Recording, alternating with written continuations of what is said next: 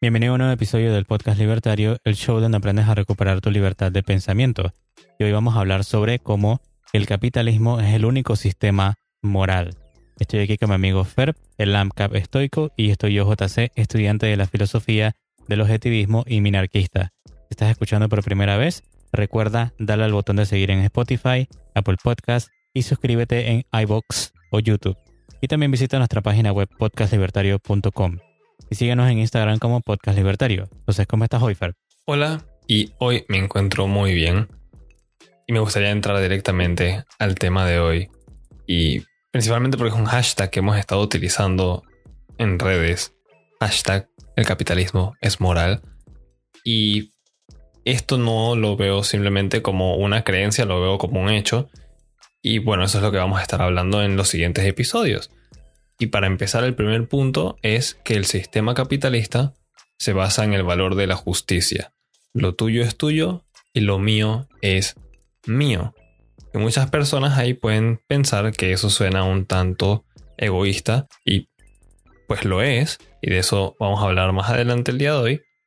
Y principalmente lo importante de que un sistema se base en esa justicia, en los equivalentes, es que le permite a las personas tener seguridad de que pueden progresar con las cosas que van acumulando en el tiempo. Sería muy difícil, por ejemplo, si estás ahorrando y al día siguiente simplemente tus ahorros desaparecen. O si estás acostumbrado a ir, digamos, muy tranquilamente a trabajar en el campo con un hacha, tal vez una pica, un par de herramientas, y un día simplemente desaparecen. O qué tan terrible sería si nuestros antepasados, por ejemplo, fuesen todo el tiempo a buscar agua en el mismo río, ya saben dónde está, y simplemente un día desaparece el río y se mueve para otro lugar. El no poder tener consistencia porque no se respeta la propiedad privada y no hay justicia de a quién le toca qué. Y, aquí hablamos por méritos del sistema capitalista, egoísmo y todo esto, no otro tipo de ideologías de quién le toca qué, de redistribución y todas esas locuras. Si no se pudiera mantener esa posibilidad de que existiera consistencia en ciertos aspectos de nuestras vidas, sería muy difícil desarrollarnos como humanos y desarrollar nuestras sociedades, porque todo sería incierto habría demasiada incertidumbre, demasiada especulación. Claro, bueno, lo que yo diría es que antes de empezar, bueno, ya empezamos, pero antes de continuar, que digamos que esta semana todos los episodios que vamos a hablar son relacionados con el capitalismo, así que yo le he bautizado la semana del capitalismo, así que digamos que es como una celebración al único sistema que es moral. Y entonces vamos a estar viendo a través de este episodio, del Destazando Libros y de la cápsula libertaria, diferentes partes del capitalismo y cómo explicarlo de una forma mejor de repente si nunca lo has escuchado de esta manera, ¿no?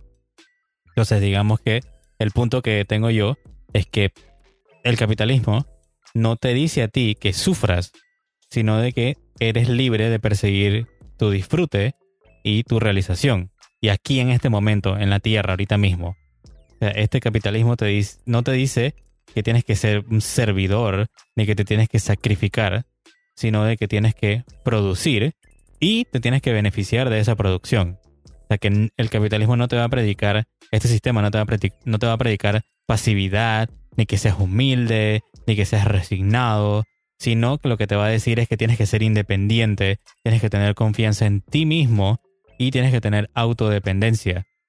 Así que básicamente lo que, lo que te está diciendo es que no permite que nadie te exija a ti o que tome lo que es inmerecido que sea tuyo, ¿no? En todo este tipo de, relaciones con otros seres humanos, ¿no?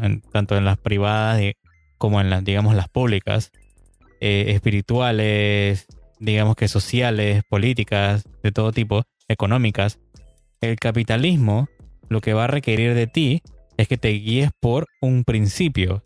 Y ese principio es, o, el valor, es el principio de la justicia. Como dijo Pero al principio, lo tuyo es tuyo, lo mío es mío. O sea que lo que yo produzca, yo me puedo beneficiar de ello y lo que tú produces, te beneficias tú de ello.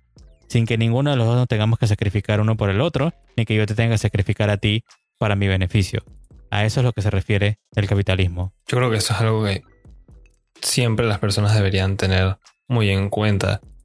Bueno, como siempre hemos estado, como, como mencionó JC la Semana del Capitalismo, eh, yo quiero siempre mantenerle un enfoque y es algo que aprendí de, bueno, Jeffrey Tucker, en otro momento hablaremos de él, y me gusta esa forma de ver las cosas, en las que él menciona que el capitalismo no solamente es superior por numeritos, no solamente es el más productivo, porque eso sería verlo nada más como algo utilitario. Aquí estamos hablando de que es moral y me gustaría darle el enfoque de que también es va a sonar un poquito raro viniendo de, alguien como yo, de que estoy con anarcocapitalista, pero es como amor.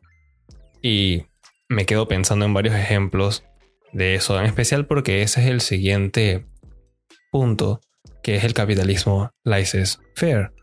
Y ahí es donde, bueno, la frase completa sería laissez-faire, laissez-passer, que crudamente traducido sería dejar hacer, dejar pasar es decir, un capitalismo en donde no hay intervención estatal.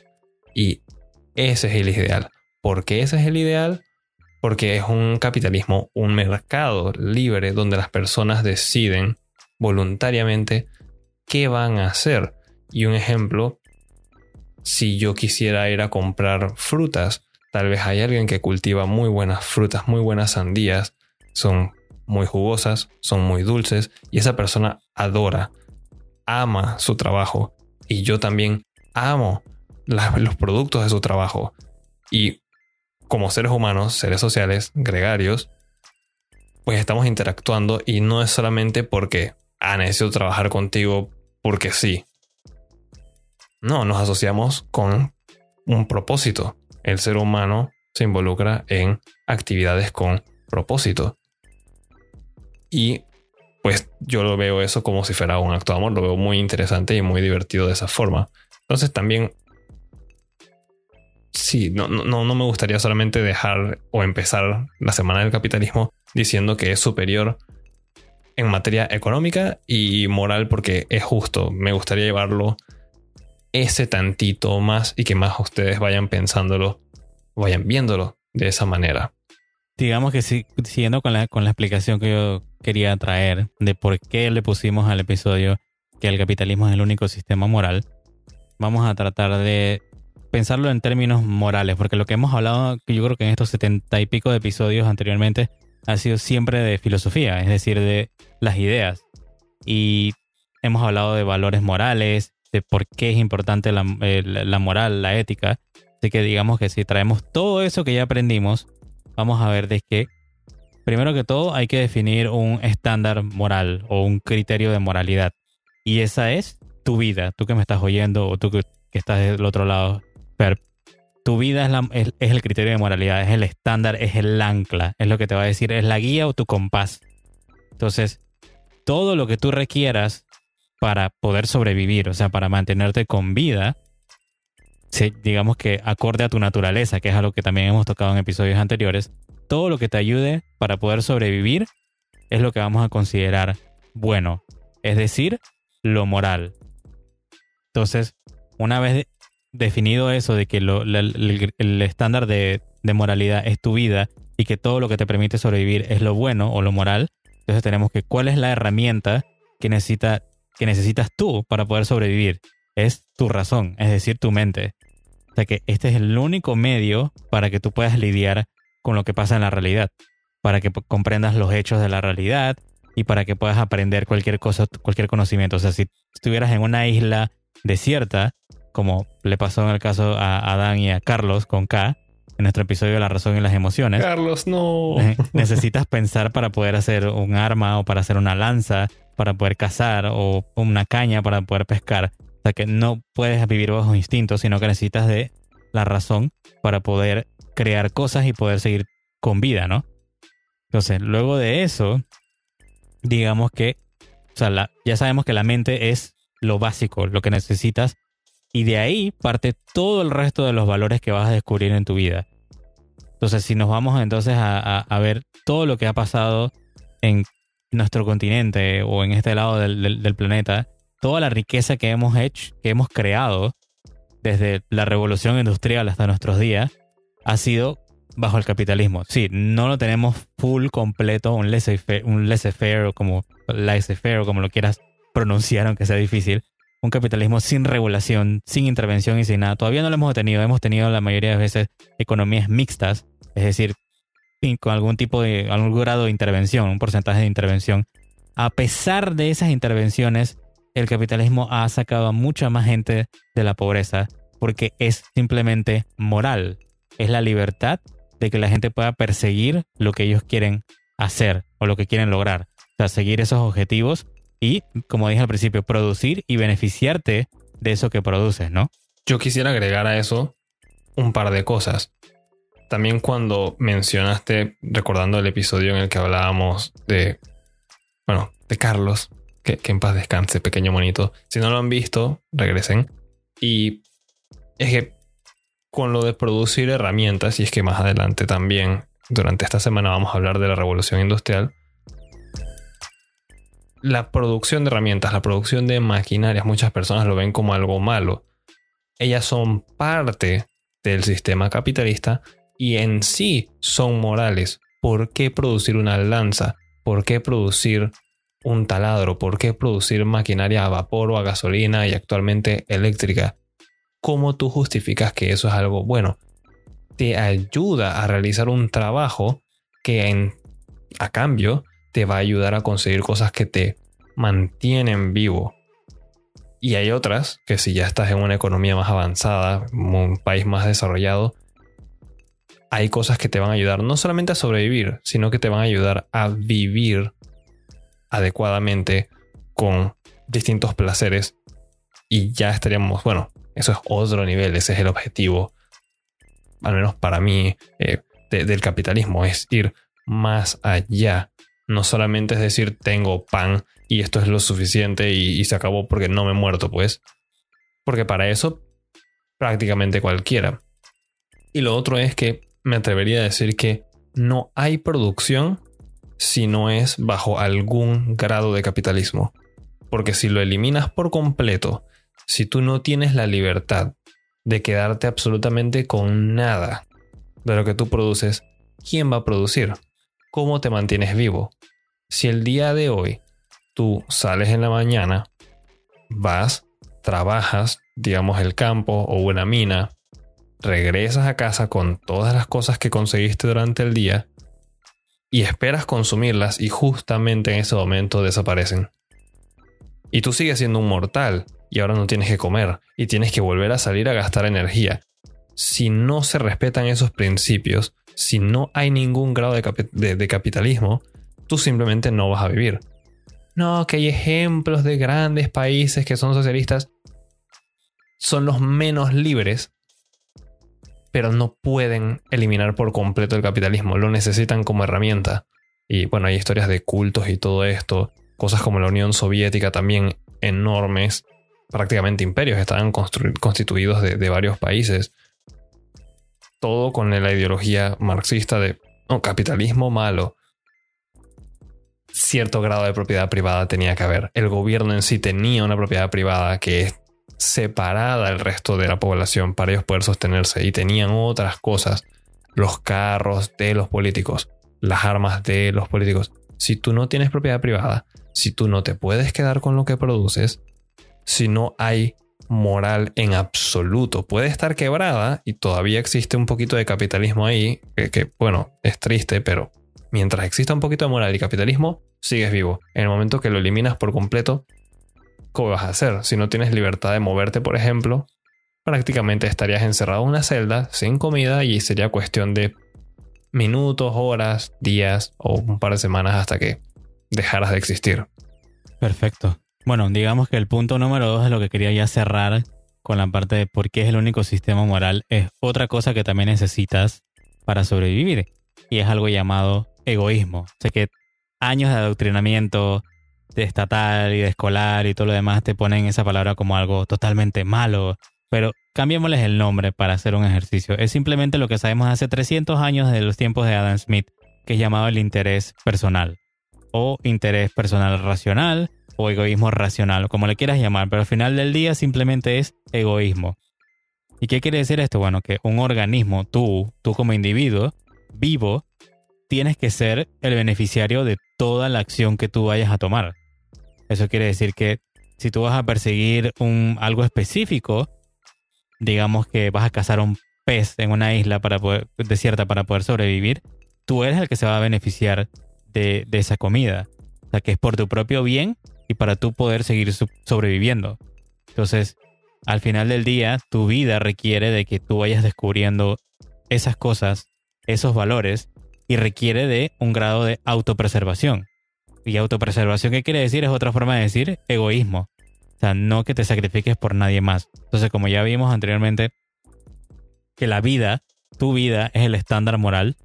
Entonces, ¿qué quiere decir eso? Que la moralidad o lo que es bueno no puede consistir en que te sacrifiques por nadie. El sacrificarte por alguien es básicamente algo que es incompatible con la naturaleza del ser humano.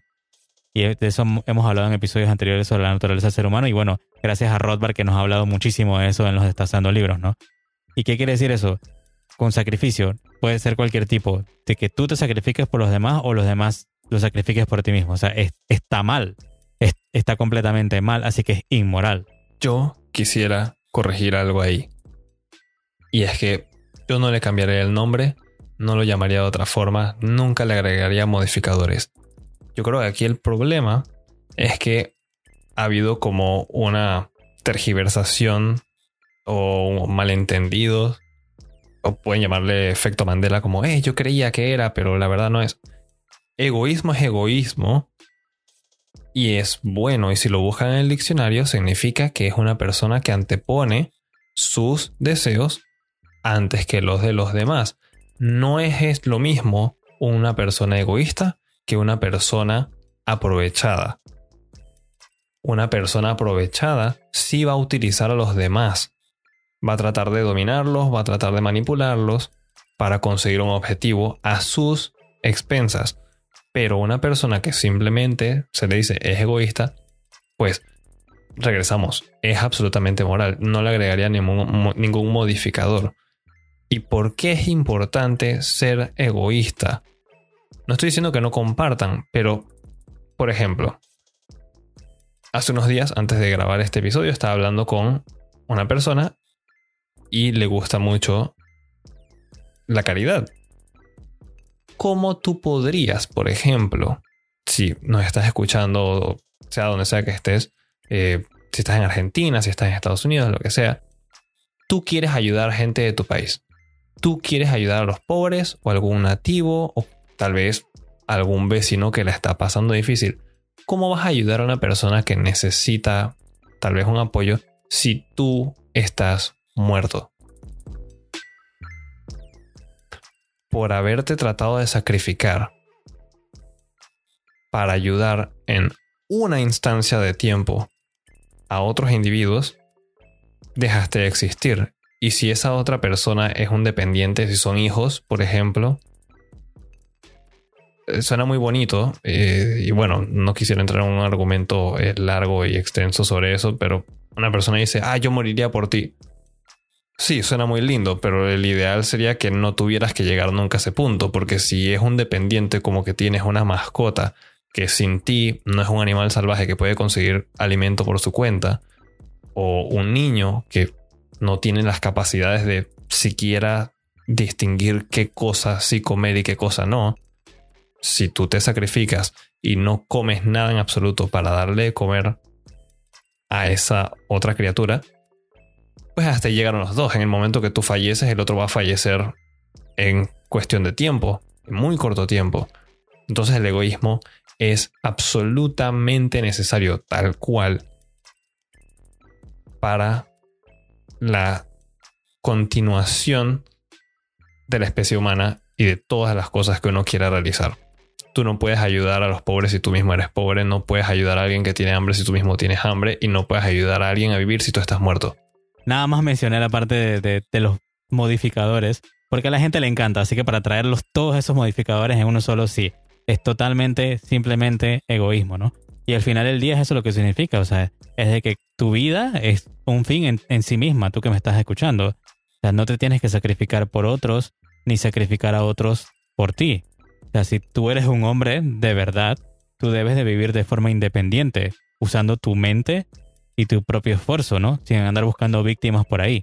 O sea que un hombre egoísta usa la mente, usa la razón al máximo y tomas acciones basadas en lo que piensas, ¿no? O sea que, ¿qué quiere decir eso? Que al final del día, que es el interés personal, es que significa de que si vas a, vas a tratar con otros, lo que vas a hacer al final del día es intercambiar un valor por otro valor con consentimiento de ambas partes y en beneficio mutuo. O sea, que significa al final de que cada una de esas partes, cada uno de esos individuos que están haciendo ese intercambio, respetan la libertad de, cada, de, los demás. Y no hay ningún sacrificio en ninguno de los dos lados, ¿no?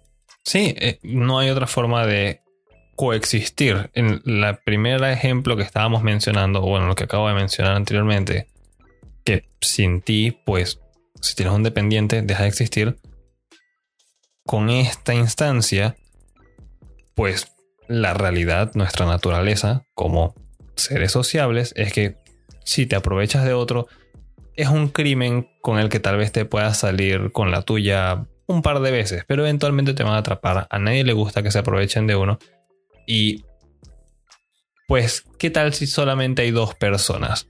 Podemos regresar a los ejemplos clásicos de las islas, los ejemplos de estilo Rousseau. Hay dos personas, tú eres una de esas, hay otra persona más. Esa otra persona más trata de aprovecharse de ti. Y pues no se mide bien, te quita demasiado. No solamente te das cuenta, sino que te mueres de hambre esa persona dependía de ti porque, bueno, estaba aprovechándose. Que ya no estamos hablando de que es un ser indefenso, pero simplemente es un ser improductivo. Esa persona causó el colapso de esa pequeña sociedad. Y si no sabe producir nada, pues por su capricho y sus ganas de ser aprovechado, bueno, prácticamente un criminal, una persona inmoral, pues también eh, le pueden llamar karma o como ustedes quieran. Realidad es, también la va a pasar mal. Y bueno, aquí regresaríamos técnicamente al primer punto que mencionamos, de la justicia. Lo tuyo es tuyo, lo mío es mío. Nos involucramos en intercambios voluntarios con propósito en el que todos salgamos beneficiados y así todos no solamente satisfacemos, llamemos las necesidades básicas de tener agua, comida, un techo, sino también deseos. Yo quiero un vehículo, yo quiero un reloj, yo quiero una ropa fina, cosas que me hagan feliz, quiero un viaje. ¿Cómo lo consigues? Vas a armar un avión por tu cuenta y vas a ir y armar un hotel por tu cuenta para poder disfrutarlo. Te va a tomar más tiempo del que tienes eh, posible de vida. No lo vas a lograr. Tienes que trabajar con otras personas. Y la mejor forma de trabajar con otras personas es pues mediante egoísmo, con una ética, con una base moral, y quien nos provee eso es el sistema capitalista. Para mí no hay otra forma, la verdad, de, de convivencia que funcione. Definitivamente. Bueno, y siguiendo con, digamos, con uno de los puntos, volviendo al capitalismo laissez-faire, vamos a definirlo como, o como yo lo quiero definir, que es simplemente la completa separación entre Estado y economía. Probablemente muchos de los que estén escuchando esto, tú que me estás oyendo, si es por primera vez, nunca te has topado con este concepto, pero a mí me, llama muchísimo la atención. ¿Por qué separar el Estado y la economía? O sea, ¿por qué quitar la mano esa porosa del Estado intervencionista, pesada, presente, que siempre quiere estar ahí, de la economía? En el futuro vamos a hablar de la economía, vamos a, definir todo desde el principio, vamos a posiblemente hacer todo un viaje por la, por la economía de la escuela austríaca, pero por ahora vamos a darlo en básico, ¿no? En la economía simplemente somos nosotros, las personas tomando decisiones todos los días, comprando, intercambiando voluntariamente, beneficiándonos mutuamente. Y el Estado lo único que está haciendo ahí es prácticamente siendo un parásito, si se está metiendo. O sea, se está poniendo en el medio y no permite que tú compres tranquilamente a otra persona una casa de pan, porque el Estado quiere su pedazo de, ahí, de pan, lo quiere en forma de impuestos. Entonces, lo que digamos que un radical del capitalismo, o un extremista del capitalismo, como le quieras llamar, o un defensor del capitalismo, lo que al final del día quiere es que esa mano porosa del Estado ya no esté ahí, sino que la economía esté libre. Eso es lo que le llamamos capitalismo laissez-faire o sin regulaciones, ¿no? O sea, que no haya grupos de presión, que no haya favores gubernamentales para nadie, para que, no, se aprovechen ni empresarios, ni trabajadores, ni agricultores, ni consumidores, ni, ni, haya impuestos por aquí, ni aranceles por allá, ni nada de ese tipo de, cosas, ni tampoco eh, estado del bienestar. Que no haya nada de estas cosas, que no haya que sacrificar a algunos para el beneficio de otros, sino que todo el mundo sea libre de intercambiar con consentimiento voluntariamente y se puedan beneficiar. Me quedo con la idea de que hay que separar el Estado del mercado o de la economía. Y bueno, esto siento que aquí es cuando empiezan a ponerse complicadas las cosas para tratar de explicarlas, pero se me acaba de ocurrir un muy buen ejemplo. Y sería algo como que imaginémonos que somos monitos. Y bueno, yo, Ferb, soy un monito.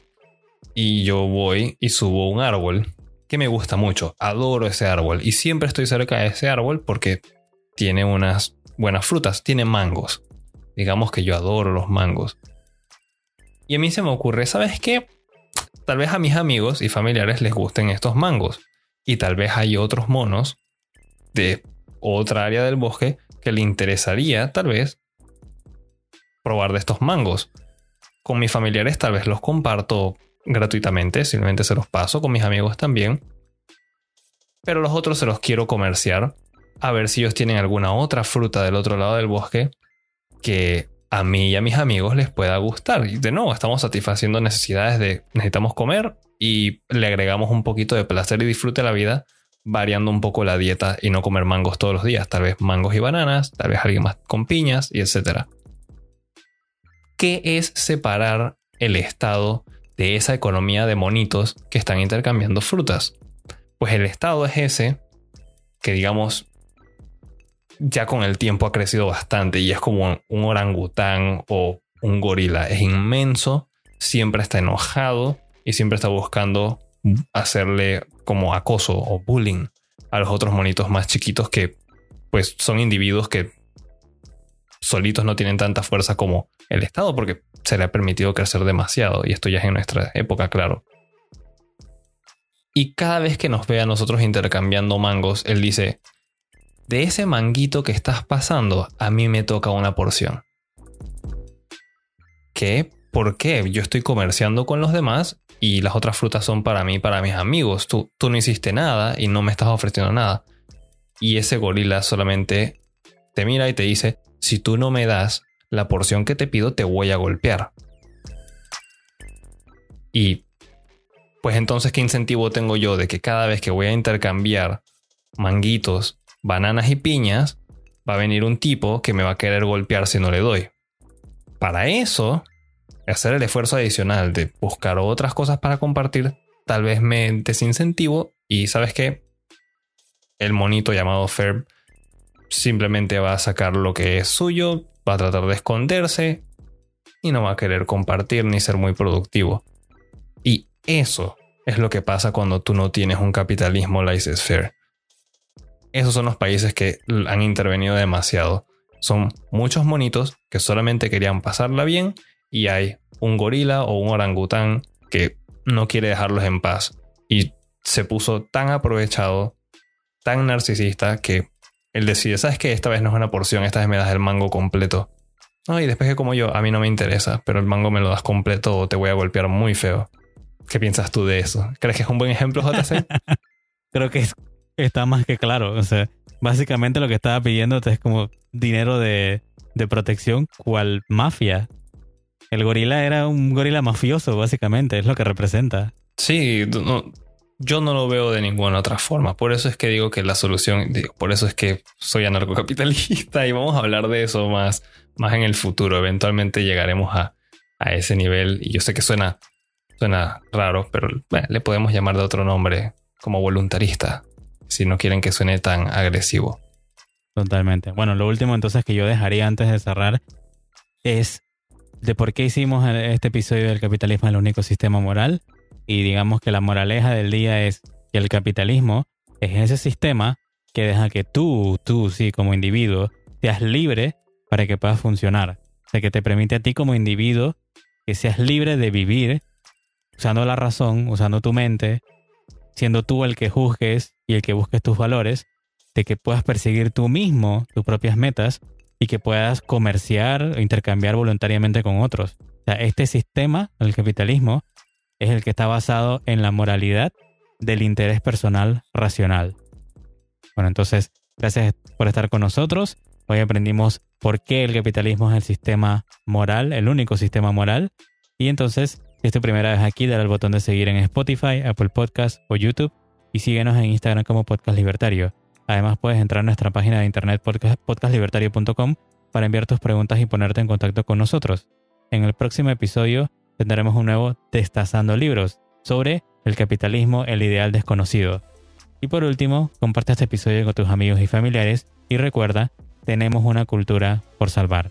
También recuerda que participar de una sociedad libre y feliz es gratis, pero que haya alguien que te trate de impedir hacer todas las cosas que te gustan, para eso está el gobierno. Nos escuchamos en la próxima.